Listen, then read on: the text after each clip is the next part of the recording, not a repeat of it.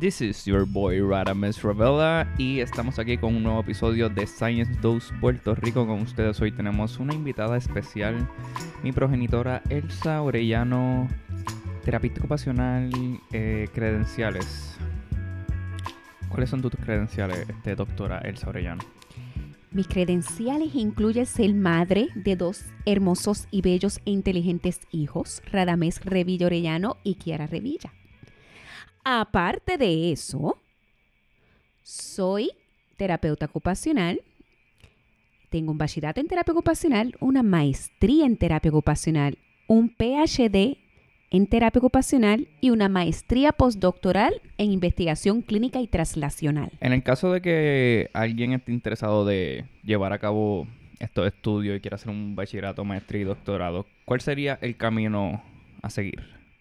El camino a seguir para ser terapeuta ocupacional Correcto. incluye hacer un bachillerato en el área de preferencia de cada estudiante, luego entonces hace una maestría en terapia ocupacional, eh, completando unos prerequisitos para poder entonces solicitar la maestría al recinto de ciencias médicas o en Estados Unidos a cualquier programa que ofrezca la maestría o el doctorado en terapia ocupacional. Pues prácticamente lo que estamos hablando es que no se necesita un bachillerato en específico, ya sea en educación, en ciencias naturales, puede ser cualquier tipo de bachillerato. Exactamente. ¿Cuál es el examen que se tiene que tomar para poder entonces aplicar a estos programas eh, de maestría en terapia ocupacional? Para solicitar el programa de terapia ocupacional necesitas coger el examen del EXADEP. En Puerto Rico, ¿dónde se puede estudiar esto? Solamente se estudia en el recinto de ciencias médicas. ¿Y tiene algún conocimiento con respecto a otros recintos si tienen planes de eh, abrir alguna escuela?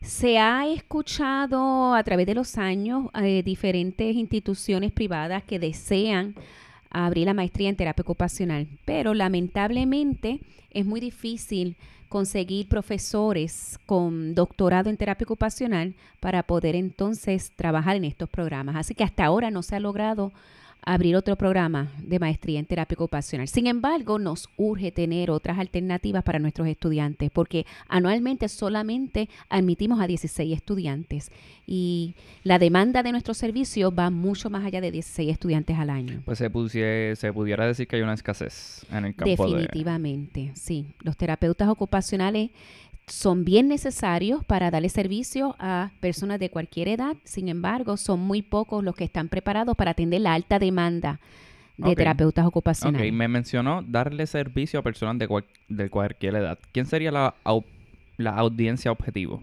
o población médica met- meta a la cual ustedes impactan? Bueno, nosotros proveemos servicios a personas de cualquier edad. Desde que nace un niño, o es más, desde que está en el vientre hasta que la persona muere.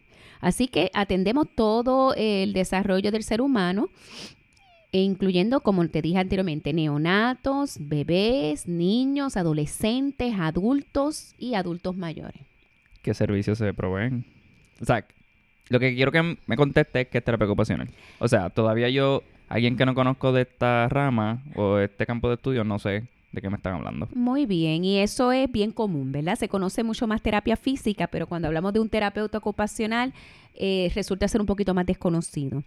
Los terapeutas ocupacionales eh, eh, es parte de una profesión relacionada a la salud y proveemos eh, servicios para mejorar la salud física, mental o emocional de cualquier persona, pero nuestra herramienta de intervención son las ocupaciones. Eh, y por ocupaciones, perdón, que le interrumpa. Mm, ¿A qué se refiere? Las ocupaciones son todas aquellas actividades que un ser humano hace desde que se levanta hasta que se acuesta. Inclusive el sueño y el descanso es una ocupación. Y las clasificamos en siete áreas primordiales. Están las actividades básicas del diario vivir, que son aquellas actividades que hacemos para cuidar de nosotros mismos. Ok. Están las actividades instrumentales del diario vivir, son las que hacemos en el hogar o en la comunidad. Eh, son más complejas y requieren mayor demanda física y cognitiva. Están las actividades de recreación y juego. Están las actividades de educación, eh, de trabajo y de participación social. Ok. Ok. Y ahora le pregunto. ¿Por qué una persona estaría interesado en estudiar terapia ocupacional en comparación a estudiar alguna otra profesión de la salud, ya sea terapia física, patología del habla, medicina, enfermería, etcétera. Ok, eh, sí. Claro, aquí hay un nivel de subjetividad y a lo que la persona pues le interese y le llame la atención, pero en su caso. Ok, eh, si un estudiante o una persona le interesa primero servir, si le interesa eh, ser, tener una profesión donde constantemente está practicando la creatividad, si le interesa trabajar con personas con diferentes tipos de discapacidades y ayudar a esas personas a poder lograr su máximo potencial, a poder lograr sus metas en la vida, entonces posiblemente la profesión de terapia ocupacional es la profesión que esa persona eh, podría estudiar. Porque realmente eso es lo que hace un terapeuta ocupacional. Identifica cuáles son las dificultades que las personas están teniendo llevando a cabo sus actividades diarias.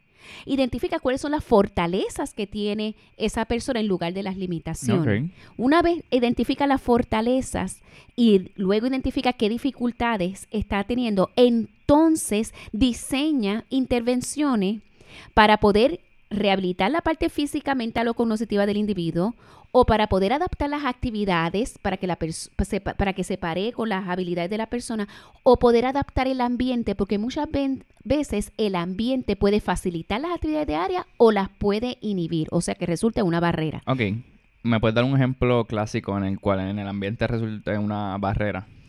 Ok, tú conoces o has visto a personas que tienen una lesión al cordón espinal y, y son usuarios de silla de ruedas. No conozco, pero sí he visto has visto a personas. Dime tú, ¿qué barreras tú en el ambiente tú has visto que tienen esas personas para poder quizás desplazarse o moverse de un lugar a otro?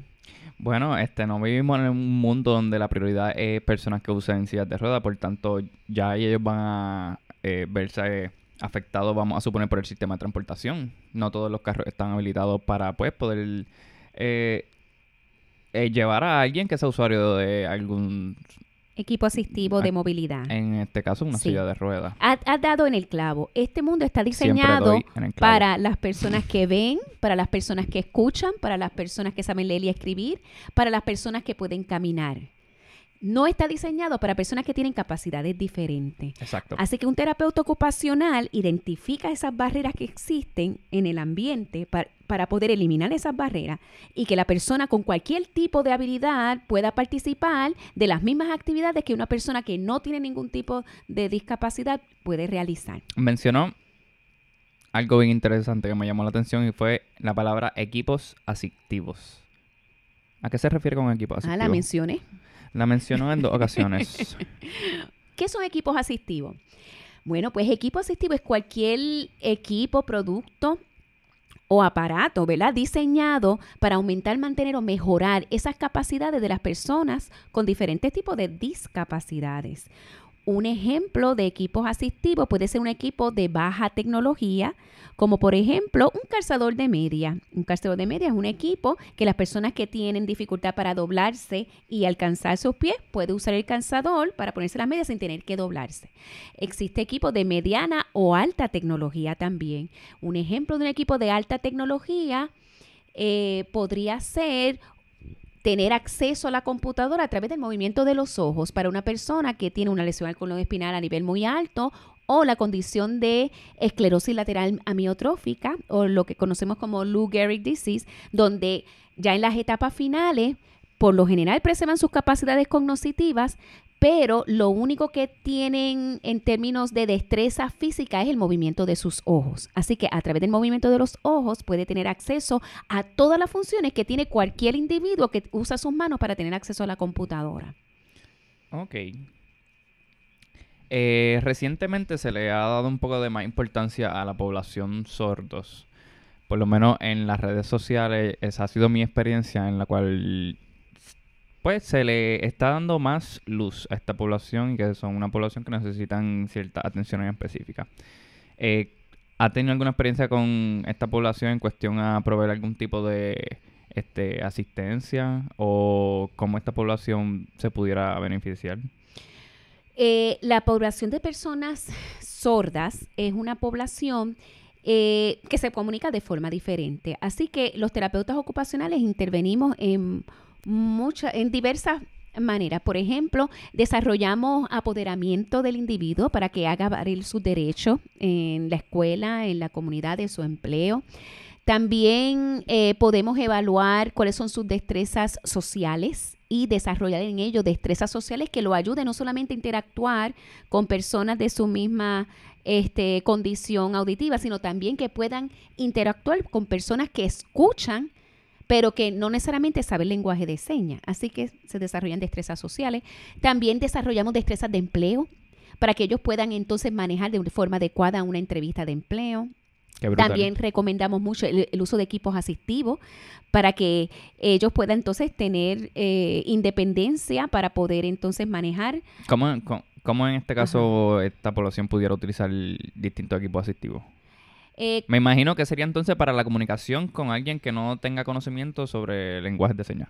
Ese es un, tipo de tecnología, eh, se llaman los equipos de comunicación aumentativa y alternativa. Ese tipo de tecnología eh, mayormente los recomienda los patólogos del habla y lenguaje porque ellos son los expertos en el habla y lenguaje. Okay. El terapeuta ocupacional entonces puede identificar otro tipo de necesidad, como por ejemplo en el hogar, si la, eh, eh, el, uso de los teléfonos, se utiliza mucho el sistema de texto para, aquellas personas que tienen problemas auditivos y saben escribir. sistemas de emergencia con indicadores visuales en vez de auditivos. Okay sistemas también de si tocan a la puerta, pues entonces que la persona pueda eh, tener una alerta visual de que están tocando a la puerta porque no lo va a escuchar. Y, ahora mi pregunta. Se desarrollan, se desarrollan y se desarrollan, se interviene. ¿De qué manera? ¿A qué me refiero? O sea, ¿qué es un trabajo de un terapeuta ocupacional? ¿Qué opciones tiene? Él trabaja en el hospital, él trabaja desde la casa, en una oficina, él trabaja en la academia. ¿Dónde trabaja? mayormente y dónde se desenvuelve un terapeuta ocupacional y cuáles son sus opciones eh, para ejercer, para crecer. Pues mira, un terapeuta ocupacional trabaja donde quiera que exista seres humanos. ¿Por qué? Porque trabajamos con las actividades que hace cualquier individuo desde que nace hasta que se muere. Pero escenarios típicos de trabajo de un terapeuta ocupacional incluye en los hospitales, en el área de rehabilitación física y mental, incluye centros de rehabilitación, hay muchos terapeutas ocupacionales trabajando en las escuelas, los terapeutas ocupacionales pueden tener sus clínicas privadas, eh, trabajamos en centros de salud mental, en las industrias, en el área de ergonomía y prevención de lesiones relacionadas al trabajo, en programas contra la adicción y alcoholismo, en programas de salud en el hogar. Interesante. Eh, eh, en diversos programas en la comunidad, en los centros de adultos mayores trabajamos en las instituciones eh, de corrección y en las cárceles, trabajamos en programas de Head Start, trabajamos en oh. oficinas privadas. Bueno, en donde no trabajamos sería la pregunta, ¿verdad? Más fácil de contestar. Eh, también trabajamos mucho en el área de prevención. Adiestramos a las personas con diversidad. ¿Prevención en cuanto a qué? Eh, personas con diferentes tipos de impedimentos, como por ejemplo prevención de caída, prevención de estilos de vida que no sean saludables, modificaciones al hogar o al trabajo para permitir el acceso a, usuarios de silla de ruedas o personas que usan sistemas de movilidad o personas ciegas, eh, reintegración a la comunidad, eh, personas que adquieran algún tipo de impedimento, están muchos años de rehabilitación o mucho tiempo, no necesariamente muchos años, pero para poder reintegrarse a la comunidad van a tener unos retos. Así que trabajamos con ellos para poder lograr una reintegración exitosa a las actividades que hacía anteriormente o al desarrollo de nuevas actividades. Ok. Ya hablamos de un posible trabajo. Algo que hoy día es bien importante y mucha gente le presta atención es eh, la remuneración. ¿Cuánto pagaría esta profesión on average desde distintas perspectivas, ya sea aquí en Puerto Rico o en otros lugares, en cuanto a su conocimiento y experiencia? Bueno, estamos en las vacas flacas. Antes un terapeuta ocupacional eh, tenía un sueldo mejor que hoy en día, pero podemos decir que un terapeuta ocupacional con maestría más o menos podría comenzar entre los 30, 32 mil. ¿Y eso, eso sería en adelante. qué tipo de trabajo? si trabaja para empresa privada o por contrato, pues va a ganar un poco más que si trabaja eh, a tiempo completo para una institución como un hospital o institución del gobierno. Así que tradicionalmente, ¿verdad? Cuando uno trabaja a tiempo completo, gana menos. Eh, ahí podríamos decir a raíz de quizá 2.000, 2.200 mensuales en una institución de gobierno, hasta 2.500. Ya si es por contrato o en una empresa privada, pues entonces podríamos decir que mensualmente está entre los 3.500 a 5.500. Ok, en la empresa privada. En la empresa privada, sí, o en las clínicas. Con maestría. Con maestría. En el caso de que, oye, persona decida hacer un doctorado, ¿por qué quisiese hacer un doctorado? Siempre está la alternativa de hacer un doctorado por el crecimiento profesional, ¿verdad? Porque vas a adquirir nuevos conocimientos, vas a estar más preparado, eso te da validez como profesional. Pero en tu caso. También hay personas que hacen doctorado porque le interesa la academia y para uno poder eh, ejercer la docencia es importante tener un doctorado eh, y preferiblemente que sea un PhD, que es un doctorado en investigación.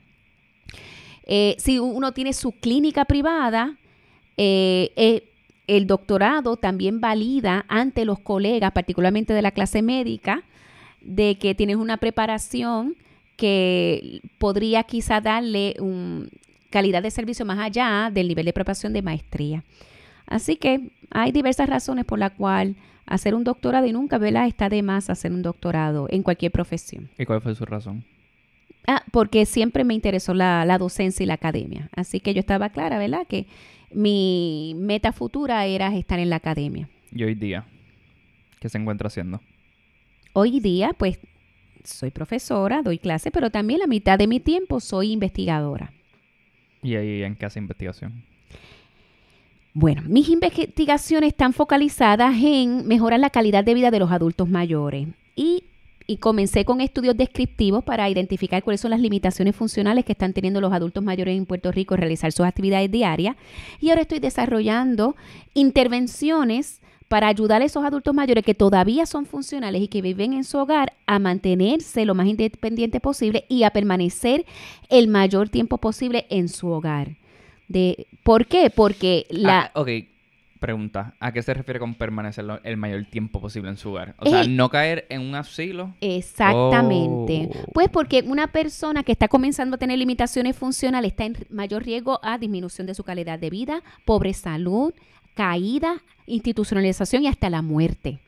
Así que estas intervenciones que estamos desarrollando es precisamente para evitar todas esas consecuencias negativas de las limitaciones funcionales, los impedimentos. Eh, y quizás un adulto mayor recibe los servicios de terapia ocupacional en un hospital, pero esa consecuencia de ya una caída, una fractura de cadera, o porque tiene Parkinson, o porque tuvo un accidente cerebrovascular, o porque tuvo este, un problema del corazón. Y es ahí donde recibe los servicios de terapia ocupacional. Pero mis investigaciones van dirigidas a evitar que lleguen a un episodio ya de una enfermedad crónica o un accidente. Sí, prácticamente el modelo de la prevención. Exactamente. Es como quizás tu abuela o los abuelos de algunos de tus compañeros que son independientes, viven en sus hogares, pero están teniendo algunas dificultades para realizar sus actividades, tales como dificultad para cortarse las uñas de los pies o un poquito de dificultad para levantarse de los sofás o de los inodoros. Pues estos programas de intervención lo que estamos haciendo es que les enseñamos y adiestramos en el uso de estrategias para poder eliminar esas dificultades. Como por ejemplo, si tú tienes dificultad levantándote el inodoro, tiene la alternativa de utilizar un elevador de inodoro que te va a conservar tus energías y va a aumentar tu capacidad para poder levantarte el inodoro. Por lo tanto, estás evitando caídas y evitando institucionalización temprana. ¿Y esta población a la cual está bajo investigación? ¿Cuál es y por qué? Eh, escuché recientemente que fue eh, se ganó un el famoso ART21, un gran del Instituto Nacional de Salud de los Estados Unidos. ¿Me puede mencionar un poquito de eso? Sí, cómo no. Eh, ah, recientemente recibí una subvención eh, de los Institutos Nacionales de la Salud para eh, investigar primero cuáles son las limitaciones funcionales que están teniendo 250 adultos mayores que viven en el Caño Martín Peña. ¿Por qué el Caño? ¿Por qué el Caño? Porque es una comunidad que está bien organizada, es una comunidad eh, mayormente de bajos recursos económicos y la evidencia científica indica que los adultos mayores que son de bajos niveles socioeconómicos están en mucha mayor desventaja en términos de limitaciones funcionales, compáralo con adultos mayores de mayor nivel económico y comparado también con adultos mayores que viven en Estados Unidos. O sea, en resumen, los adultos mayores que viven eh, en bajos niveles socioeconómicos van a tener mucho más limitaciones funcionales comparado con otro tipo de población de adultos mayores. Sí, es privilegio, es privilegio, prácticamente. Son los determinantes sociales de la salud. Exacto. Por lo tanto, quiero atender a una comunidad que esté marginalizada, que sea vulnerable, para primero identificar cuáles son las limitaciones que están teniendo y segundo, el otro objetivo de este estudio es obtener una muestra de esos 250 adultos mayores para poder eh, eh, identificar cuáles son las barreras para el uso de los equipos asistivos que podrían compensar esas limitaciones que ellos nos dijeron que tenían. Así que se le va a estar presentando videos de los equipos asistivos que pueden compensar sus limitaciones y le vamos a estar entonces preguntando a través de preguntas cualitativas si utiliza uno de esos equipos, si no los utiliza, eh, queremos investigar por qué, cuál es la razón para la cual no usan esos equipos, si es desconocimiento, si es estigma relacionado al uso de los equipos, eh, si es falta de recursos económicos, si es que el plan médico no los cubre, no sabemos. Por lo tanto, queremos investigar cuáles son las barreras para el uso de esos equipos. Lo Menciona estigma. El estigma me imagino que es un tema eh, del cual se discute mucho dentro del mundo de la terapia ocupacional, dado a que pues la parte de la población que se está yendo son eh, pacientes ya sea con alguna limitación o, discapacidad. Por lo tanto, siempre va a haber algún nivel de estigmatización para esta población. ¿Hay alguna rama dentro de la terapia ocupacional que ataque este tema, ya sea salud mental o la terapia ocupacional no toca esas aguas. No, definitivamente tenemos que trabajar con la percepción de estigma y tenemos que trabajar también con el individuo para desarrollar estrategias para manejar o superar ese estigma. Como por ejemplo, el terapeuta ocupacional. Sí. sí, definitivamente, porque el estigma es eh, te afecta a nivel individual y a nivel social. Por lo tanto, si eso te afecta para tú llevar a cabo tus ocupaciones y actividades de forma óptima, tenemos que trabajar el estima afecta la participación social y la participación social es una ocupación. Eh, te voy a dar un ejemplo de cómo... Me va a dar un ejemplo. De cómo se desarrollan estrategias para manejar el estigma. Eh, te pregunto, Radamés, un adulto mayor que toda su vida ha sido independiente, y comienza a tener dificultad para caminar y su balance al caminar comienza a eh, verse afectado. Y ahora el médico le recomienda que tiene que usar un bastón para caminar. ¿Qué posible pensamiento puede tener ese hombre que, el médico le dijo necesitas un bastón? Eh, que no sé, puede pensar que su vida en esta tierra como la conocemos está caducando y por tanto se va a asociar a una edad más avanzada, aún así cuando aún así cuando es un adulto relativamente joven. ¿Tú quieres decir que se va a ver más viejo de la cuenta? Exacto. Ok. ¿Qué más puede, qué, qué, más ese adulto mayor puede pensar de cómo los demás, cómo la sociedad lo ve? ¿Cómo lo va a ver la sociedad cuando él usa un bastón? Eh, débil, impotente, incapaz. Eh, eso es sinónimo de estigma. ¿Ok? ¿Cómo manejamos el estigma? Lo manejamos de muchas formas. En este caso en particular, que es estigma relacionado al uso de los equipos de movilidad, que es algo bien común. Primero, pues, eh, hacemos una fuga de idea, ¿verdad? De cuáles son los beneficios de usar el bastón. Eso es, bien importante, ¿verdad? Que la persona entienda cuál es el racional de usar el bastón y cuáles son las consecuencias de no usarlo.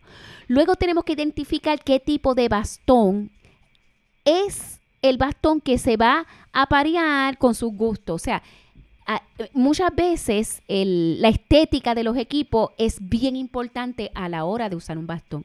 Y fíjate, eh, no sé si te acuerdas cuando tuvimos eh, de vacaciones hace poco que tu padre lleva un bastón solamente, ¿verdad? Mi progenitor, sí. Para eh, usarlo en áreas donde el terreno era irregular, ¿verdad? No le estaba usando todo el tiempo. Sí, lo recuerdo. El día que él lo usó, todos los jóvenes que estaban con nosotros, al ser un bastón que estéticamente era diferente y era bonito, Gucci. todos quisieron retratarse con el bastón. Y todos lo hicieron. Exactamente.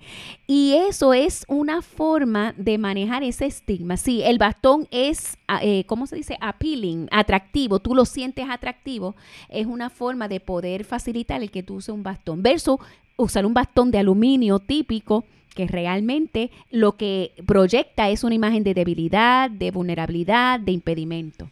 Así que son ejemplos de cómo en diversos eh, escenarios eh, manejamos el estigma para que la persona entonces continúe siendo lo más independiente posible eh, a, a pesar de las barreras sociales o las barreras que la persona misma podría imponerse.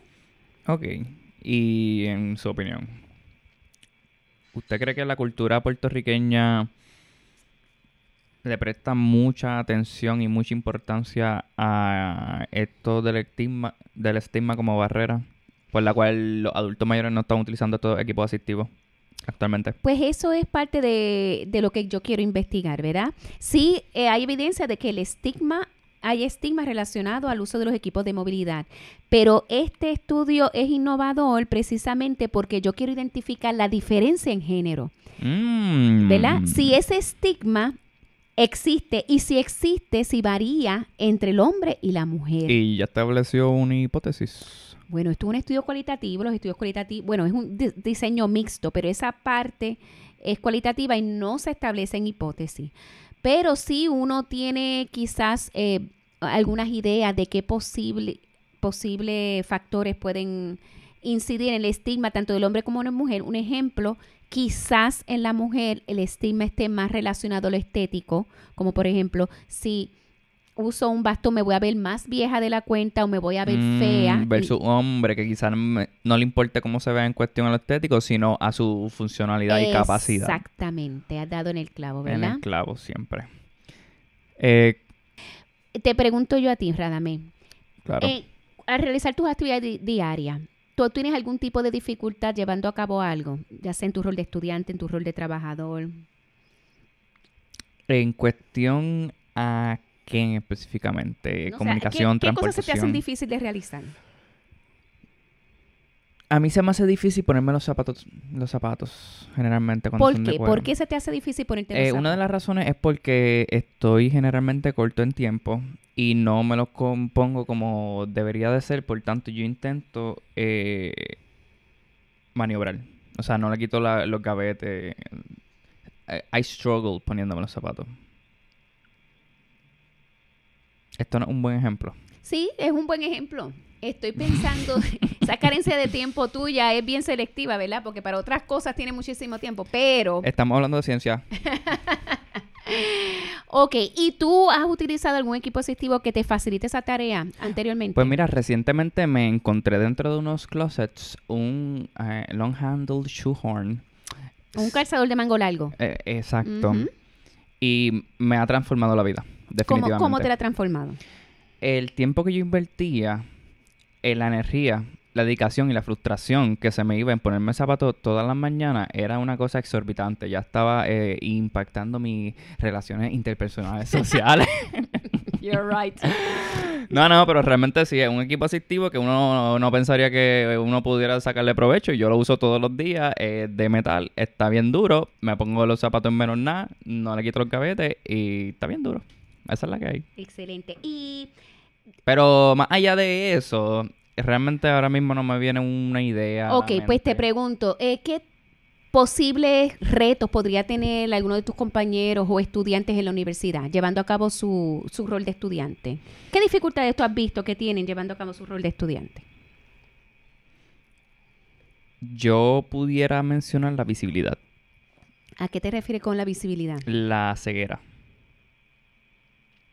Ah, ok, que se le hace difícil ver, ¿ver qué? Es un problema. Ver el monitor de la pantalla, ver, la- ver este, la pizarra, ver el video, Eso, ¿a qué eso, te eso. refieres? Este, monitor, la pantalla eh, y el mismo profesor.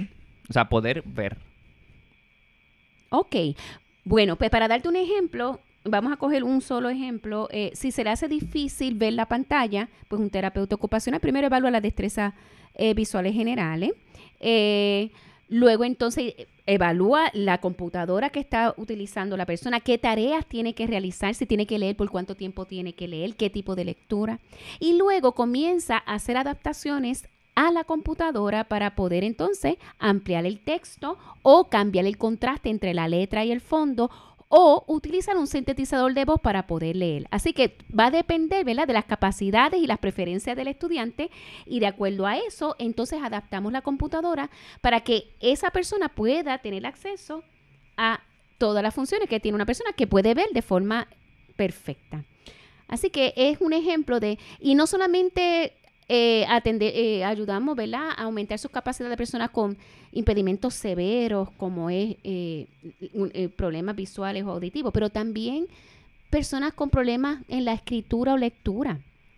que a lo mejor no tienen un diagnóstico porque han compensado todas sus limitaciones a través de toda la vida porque son muy inteligentes, pero cuando llegan a la universidad aumentan las demandas académicas eh, y ahí es que empiezan a tener unos retos que antes no lo habían tenido. Así que también existen un montón de métodos compensatorios para poder entonces eh, adaptar las computadoras, adaptar la actividad para que la persona pueda competir en igualdad de oportunidades que otra persona que no tiene ese, ese reto. Que quizás su desempeño académico no es el mejor, pero no necesariamente sea porque tiene algún tipo de desventaja cognitiva. Exactamente. Y lo que necesita un poquito de terapia occupational. Sí, o quizás una adaptación, unas modificaciones o unos acomodos razonables. Nosotros somos expertos en hacer acomodos razonables para que la para eliminar esa barrera que está teniendo esa persona para poder entonces tener éxito en su rol de estudiante, de trabajador o el, el rol que se desempeñe, como madre, como padre, como hermano, como ministro, como lo que sea. Bueno, pues ya estamos llegando a nuestro final. Eh, me ha gustado mucho este episodio. Ha sido un episodio muy eh, sintético y orgánico a la misma vez porque hemos discutido distintos aspectos de la terapia ocupacional en alrededor de 32 minutos con 17 segundos. Eh, si alguien te quiere contactar, quiere dar tu información, contacto, si le interesa. Claro que sí. Sí, cualquier persona que necesite más información sobre lo que es terapia ocupacional, lo que puede hacer un terapeuta ocupacional o dónde puede recibir los servicios de terapia ocupacional, me puede escribir a mi correo electrónico. Es elsa.orellano con doble L arroba upr.edu. Ok. Ya ustedes saben, si me quieren eh, hacer cualquier tipo de pregunta a mí o seguirme en las redes sociales, me pueden encontrar en Instagram y Twitter a Science2PR o a mi cuenta eh, personal de Instagram y Twitter, Rada Ames. Rada todo junto. Eso es todo por hoy. Eh, espero que les haya gustado. Cualquier duda o pregunta me dejan saber. Nos vemos, Corillo.